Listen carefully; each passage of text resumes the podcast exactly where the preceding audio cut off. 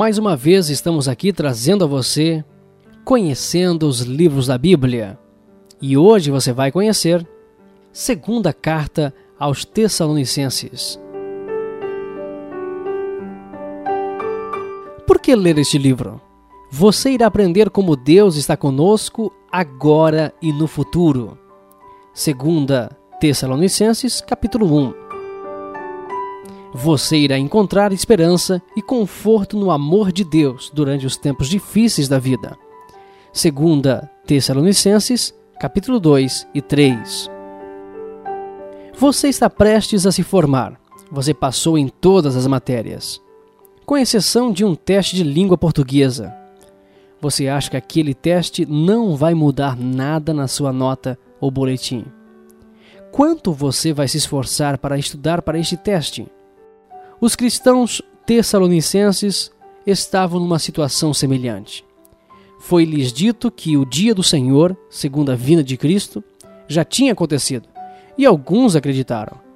Como resultado, eles achavam que não existia motivo para preocupação, já que todos iriam para o céu logo. Por isso, eles pararam de trabalhar, ficavam sentados preguiçosamente, metiam o seu nariz na vida alheia e dependiam da igreja para suprir as suas necessidades básicas. E o pior de tudo, as pessoas achavam que não precisavam se preocupar em crescer espiritualmente. Segundo a carta aos Tessalonicenses, desafiou essas ações, dizendo que o dia do Senhor ainda não tinha chegado e não iria chegar logo. Em vez de estar esperando preguiçosamente pelo fim, os cristãos deveriam estar trabalhando arduamente e procurando crescer na sua fé. Às vezes pode ser tentador ficar tão empolgado sobre o dom de Deus, de vida eterna, que paramos de trabalhar. A segunda carta aos Tessalonicenses nos lembra que Deus tem um propósito conosco nesta terra e que somos chamados para fazer o trabalho de Deus neste mundo. Somos chamados para continuar crescendo na nossa fé, mesmo nas perseguições.